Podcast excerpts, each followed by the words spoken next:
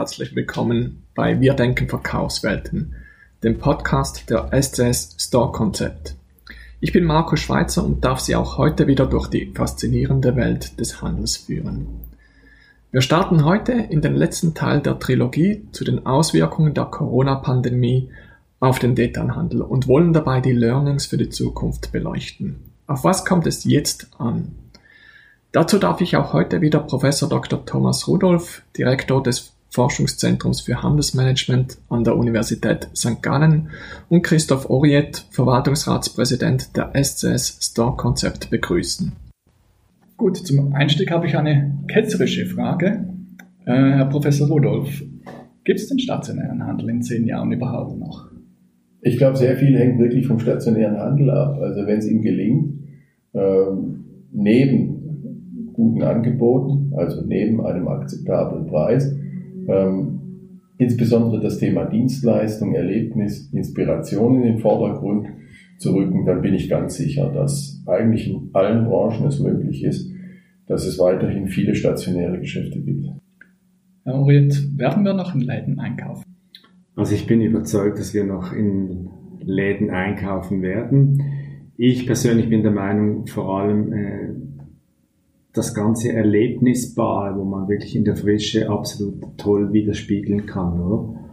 Und das hat man jetzt auch ja gesehen während der ganzen Krise, wie, wie die Leute wirklich zum Metzger gegangen sind oder in die Brotbäckereiabteilung, aber auch in den Supermarkt, wo, wo man wirklich das Bedürfnis hatte, ich will das dort erleben, einkaufen die Frische äh, zelebriert bekommen. Mhm. Also auf jeden Fall. Wir werden ja heute tatsächlich in die Zukunft schauen und uns überlegen, wie der Handel der Zukunft ausschauen könnte und wie, wie der Handel diesen Trend aufnehmen kann.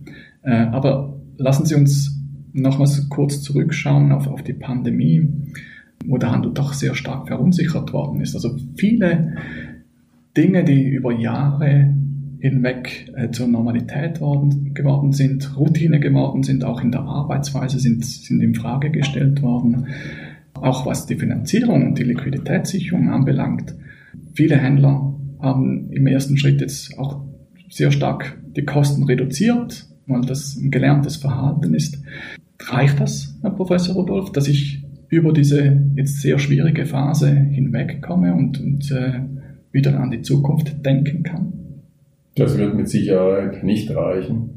Wer meint, als Händler äh, das Sparen würde einfach helfen, die Situation in den Griff zu bekommen, der irrt sich, das alte Geschäftsmodell zu verkleinern. Das reicht einfach nicht, denn die Kundenbedürfnisse haben sich ein Stück weit verändert und die Leistungen des Handels müssen sich dementsprechend auch verändern. Sie müssen sich anpassen. Und wir haben Konsumenten, die erwarten einfach heute ähm, andere Leistungen. Ähm, wir essen vermehrt zu Hause. Wir erwarten, dass die Produkte nach Hause kommen und zwar schnell und auch in der richtigen Qualität nach Hause kommen. Wir gehen nicht mehr so häufig in die Läden und in die Innenstädte.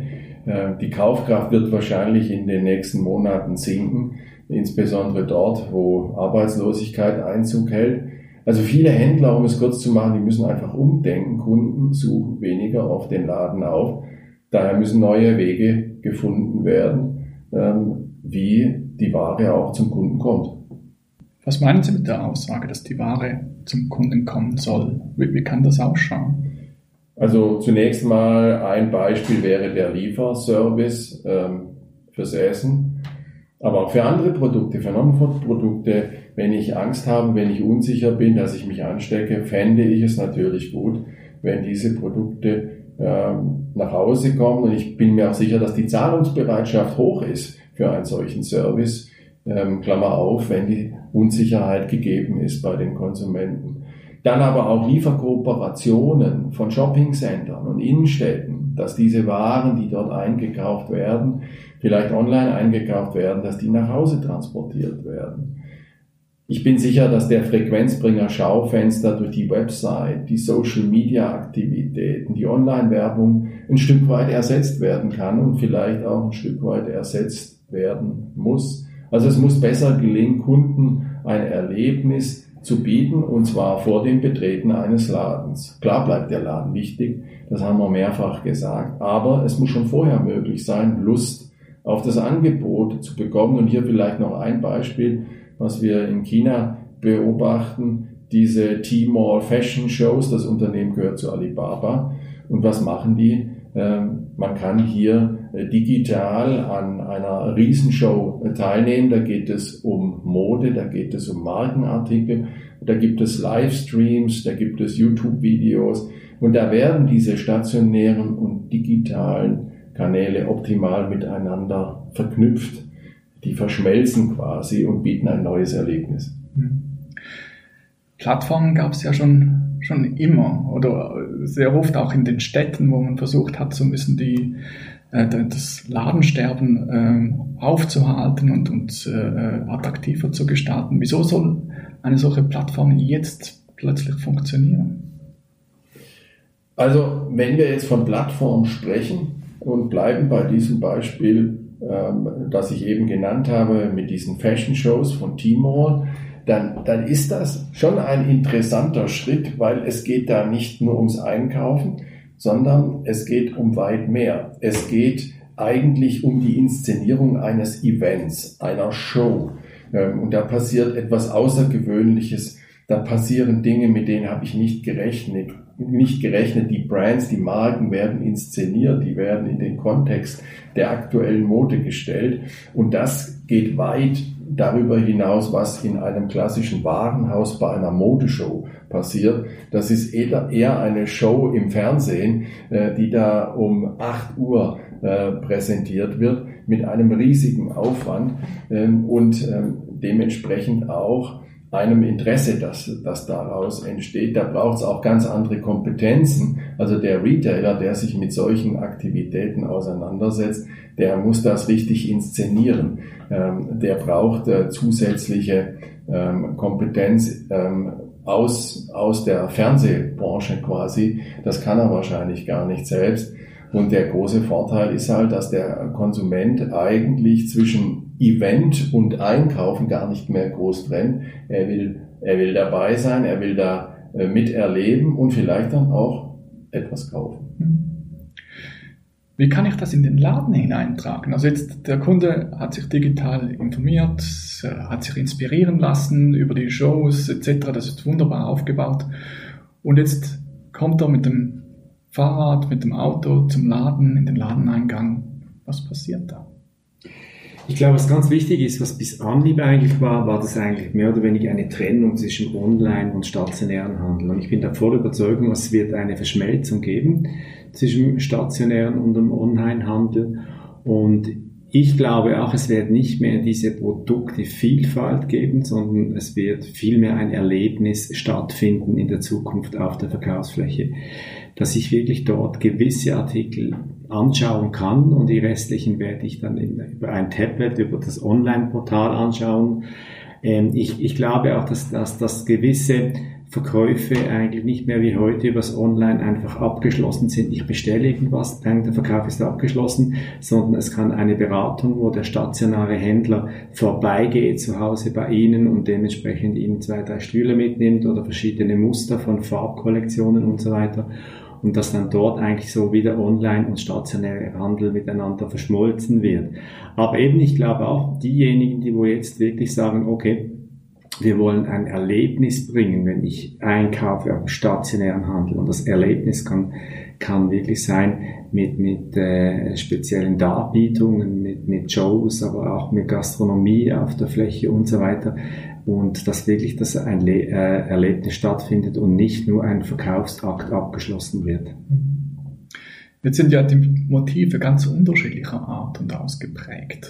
Im klassischen äh, Marketing haben wir über äh, Zielgruppen gesprochen. Mhm. Ist dieser Ansatz auch zukunftsfähig? Müssen wir da wieder stärker darauf zurückgreifen? Im Moment denke ich, wäre es gut, wenn man sich an das äh, Thema der Marktsegmentierung wieder erinnert. Warum?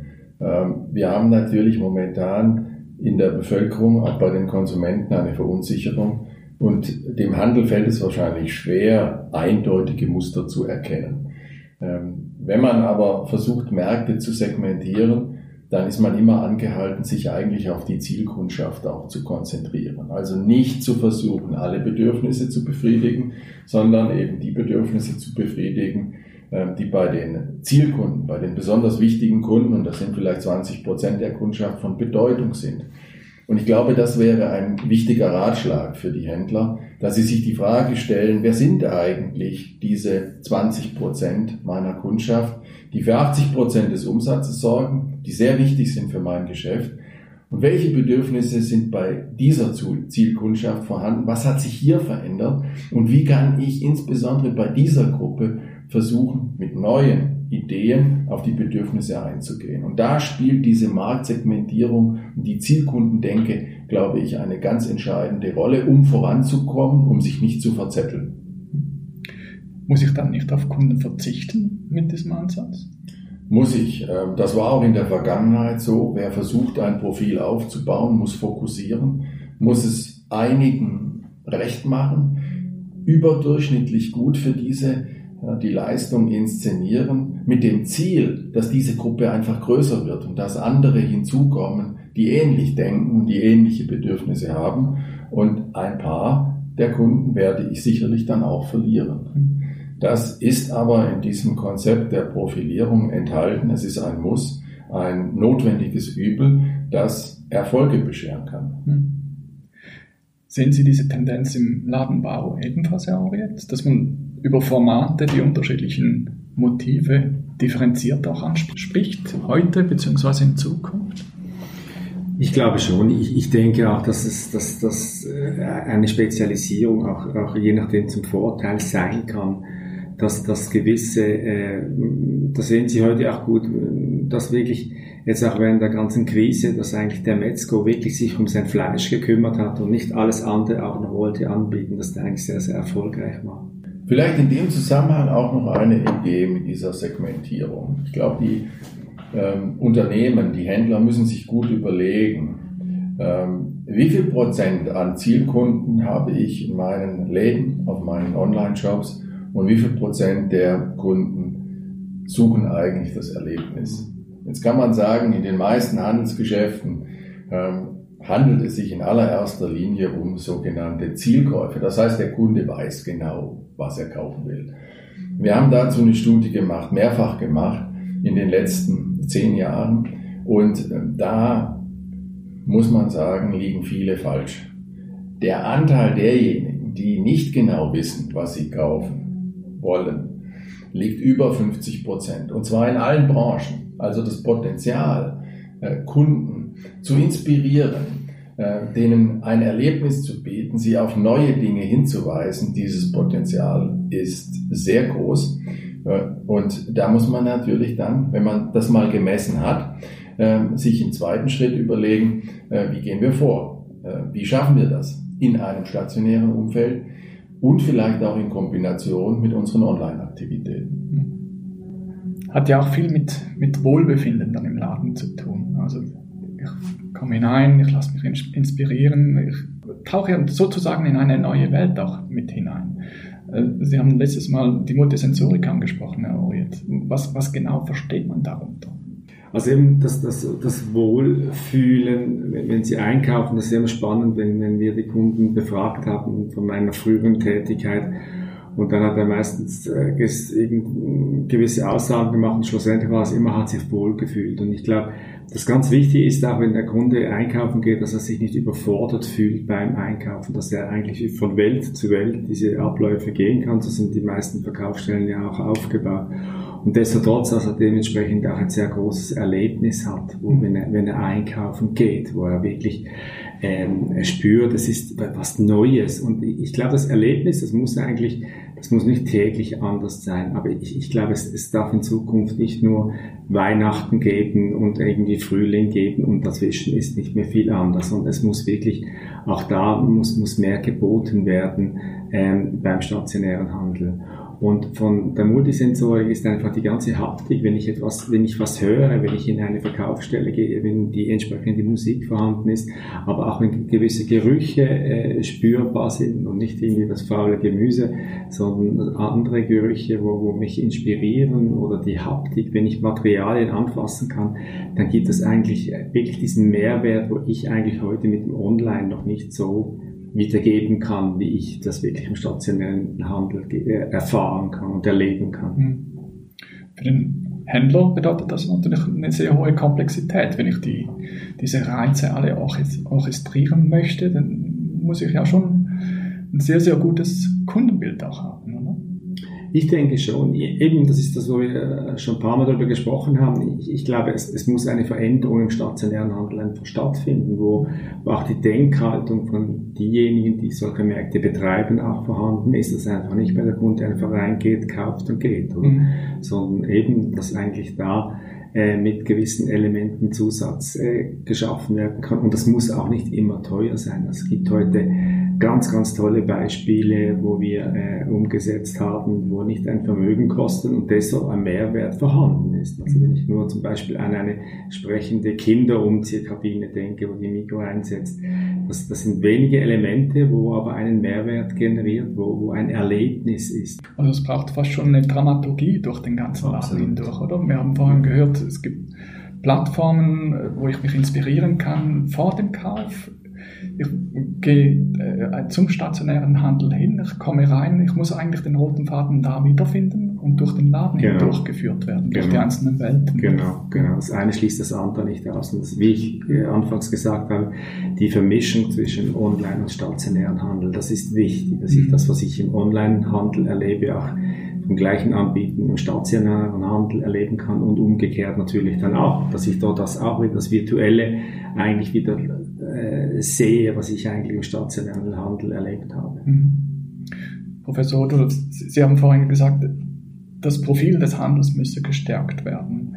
Jetzt haben wir ja, Erlebnis, eine Dramaturgie, das Wohlbefinden. Wenn wir so ein bisschen das, das, äh, die unterschiedlichen Profilierungsinstrumente anschauen, ähm, was können Sie sich vorstellen für die Zukunft? Was kann der Handel aufnehmen, sodass ich als Kunde wirklich begeistert werde? Ich glaube, das hängt sehr stark vom Wettbewerbsvorteil an. Und zwar, ich spreche von dem Wettbewerbsvorteil, den ein Unternehmen versucht in den Vordergrund zu stellen und mit dem das Unternehmen auch versucht, Kunden zu gewinnen bzw. zu halten. Ähm, deshalb sind das äh, unterschiedliche Möglichkeiten, die sich ergeben. Das kann der Preis sein. Ja. Es gibt Discount-Unternehmen, die machen das ähm, äh, sehr interessant und spannend. Nehmen Sie die Hard Discounter, die ihre Aktionen fahren, wo es auch immer wieder Überraschungen gibt und der ein oder andere Kunde das als Erlebnis er, er empfindet, das Preiserlebnis. Und ähm, man mag jetzt schmunzeln, aber in der Schweiz aus Kundensicht ist die Preisinspiration die stärkste Inspiration. Warum? Weil alle natürlich mit dem Preis sehr aktiv gearbeitet haben in den letzten Jahren. Daneben würde ich sagen, äh, haben wir natürlich mit dem Produkt und dem Sortiment ein sehr starkes Profilierungsinstrument, wo man auch jetzt gerade ja, bei den Konsumenten, die nachhaltige Produkte suchen, die qualitativ hochwertige Produkte suchen, punkten kann. Ähm, also hier haben wir, glaube ich, bei den vertikal integrierten ähm, Anbietern, sei es im Food- oder im Non-Food-Bereich, haben wir viele Möglichkeiten. Und dieses Instrument wurde in den letzten Jahren auch stark in, ähm, in den Fokus gerückt bei einigen Anbietern, insbesondere die aus dem Herstellerlager kommen. Und schließlich haben wir noch die Dienstleistung, den Service, ja, mit dem man sich natürlich stark abheben kann, auch wenn die Produkte und die Preise vielleicht, vielleicht ähnlich sind. Da kommt es auf die Personalkompetenz an, da kommt es aber auch in der Zukunft auf Artificial Intelligence an, all das, was dann online sich abspielt, auf Empfehlungssysteme, auf das Thema Personalisierung kann man da, kann man da sicherlich auch ähm, einzahlen und fokussieren. Also ich denke, es gibt verschiedene Möglichkeiten, um es nochmal kurz zu machen. Es hängt vom Wettbewerbsvorteil ab, wo ich als Händler sicher bin, dass ich diesen durchsetzen kann. Hm. Gibt es denn Instrumente auch aus dem digitalen Bereich, die unter Umständen Sinn machen, einfach darüber nachzudenken. Ich denke jetzt zum Beispiel an die Subskriptionsmodelle oder ähnliches. Ja, also Subskriptionen sind ein, ein Thema, ähm, mit dem sich der Handel intensiver auseinandersetzen muss. Warum ist das eigentlich so? Ähm, weil hier wiederkehrende Käufe in Form einem Abonnement stattfinden. Und da besteht die Riesenchance, dass äh, die Loyalität der Kundschaft eben hoch ausfällt. Ich muss nicht einmal das Produkt verkaufen, sondern ich habe wiederkehrende Käufe, also eine wesentlich höhere Loyalität. Und das macht natürlich das Thema der Subskription äh, sehr, sehr interessant. Ich würde beispielsweise insbesondere den Lebensmittelhändlern dringend raten, darüber nachzudenken. Wir haben viele Konsumenten, die sind stark verunsichert momentan. Kann ich die Geschäfte äh, besuchen ältere Menschen, wo die Gefahr der Ansteckung besteht. Warum bietet man hier keine Subskriptionsmodelle an? Ich habe die Frage schon öfters gestellt. Ich bin sicher, die Zahlungsbereitschaft ist hier vorhanden. Ähm, hier braucht es jetzt Innovation. Hier muss ähm, ein bequemes Angebot geschaffen werden. Und äh, da müssen sicherlich ein paar Prozesse intern verändert werden. Aber auf der Kundenseite wäre die Nachfrage da. Gibt es denn auch Situationen, wo Sie einem Händler eine Schließung empfehlen werden? Ja, das ist jetzt ein schwieriges Thema, ähm, aber ich glaube, man muss dann auch ähm, realitätsnah in den Spiegel schauen. Wir haben natürlich schon Unternehmen, die leiden unter viel zu großen Flächen. Die haben eine riesige Online-Konkurrenz. Sie besitzen vielleicht wenig Digitalkompetenz und haben auch mittlerweile äh, finanztechnisch ähm, betrachtet ähm, eine sehr schwierige Situation. Um es kurz zu machen, diese Ausgangslage ist dann toxisch und äh, sie ist ja, wenn man das realitätsnah betrachtet, ein Stück weit auch ausweglos. Ähm, und ich glaube, hier würde es natürlich schon Sinn machen, ähm, dass man sich mit dem Gedanken auseinandersetzt, zu verkaufen, wenn das noch geht, oder eben den Laden zu schließen. Und äh, wir sehen es wahrscheinlich in diesem Herbst, da wird sich die Spreu vom Weizen dann auch trennen. Ähm, es werden nicht alle durch diese Krise hindurchkommen. Ähm, einige müssen wahrscheinlich dann tatsächlich zusperren. Ich denke auch, also ich, was, was ich ein ganz, ganz wichtiger Punkt noch finde, ist auch, dass man jetzt wirklich ähm, die Erkenntnis auch von der Corona-Krise, dass der, der, der Konsument auch der soziale Aspekt sehr, sehr wichtig ist, dass es eine Begegnungszone ist, wo, wo er sich austauschen kann. Und das finde ich ist ein Punkt, wo man einfach nicht äh, unterschätzen darf. Und, und wenn man diesen Raum dann in den Verkaufsstellen auch abbildet, wo die Leute sich begegnen können, dass ein sozialer Austausch stattfindet, bin ich überzeugt, dass es absolut auch einen Mehrwert gegenüber dem Onlinehandel ist. In den Fachmedien hört man ja immer wieder vom neuen Normal wo wir sehnlichst zurückkommen wollen. Wenn ich sie beide jetzt höre, ähm, dann ist das nicht unbedingt Realität, sondern es ist eigentlich eher die Zeit jetzt als Chance zu begreifen für die Händler, sich neu zu, zu erfinden, beziehungsweise eine Renaissance zu wagen. Ist das richtig? Ein Stück weit ist es eine Renaissance, ja, aber wichtiger wahrscheinlich noch ist die Agilität, auf die es jetzt ankommt. Also es herrscht Unsicherheit, keiner weiß, in welche Richtung es geht. Von daher müssen Unternehmen die Fähigkeit ausbauen, sich flexibel und schnell den Bedürfnissen anzupassen. Sprich, sie müssen agil äh, bleiben. Sie müssen versuchen, neue Chancen am Schopfe zu backen, wenn sie sich ergeben, und zwar schneller als die Konkurrenz. Das wird wahrscheinlich sehr wichtig sein eine neue Normalität im Sinne, jetzt wissen wir, was auf uns zukommt und jetzt bleibt mal diese Situation verlässlich, wird es wahrscheinlich so nicht geben. Sehe ich, genau, sehe ich genau gleich. Es, es muss jetzt wirklich ähm, eine Innovation stattfinden. Und ich glaube, diejenigen, die innovativ sind, oder sieht man jetzt ja schon, wenn sie eigentlich in die Stadt hineingehen und da sehen Sie ganz, ganz tolle Beispiele, was Innovationen angeht, wie das Erlebnisbare wieder stattfindet, wie, wie, wie aber auch das Bedürfnis vom Konsumenten vorhanden ist, dass er in die Stadt gehen möchte und wieder einkaufen möchte und unter die Leute gehen. Und derjenige, wo innovativ ist und wirklich merkt, hey, es, es, es kann nicht mehr so funktionieren, wie es funktioniert hat und, und die Bereitschaft auch hat, etwas sicher auch zu investieren, der hat sicher die größte Chance, da auch im Markt bestehen zu bleiben. Mhm. Aber eben, es ist auch Investition dahinter. Man kann nicht einfach so weitermachen, wie man bis jetzt weiter, wie man bis jetzt die, die Geschäfte betrieben hat, und, sondern mit den neuen Erkenntnissen das einfach versuchen umzusetzen.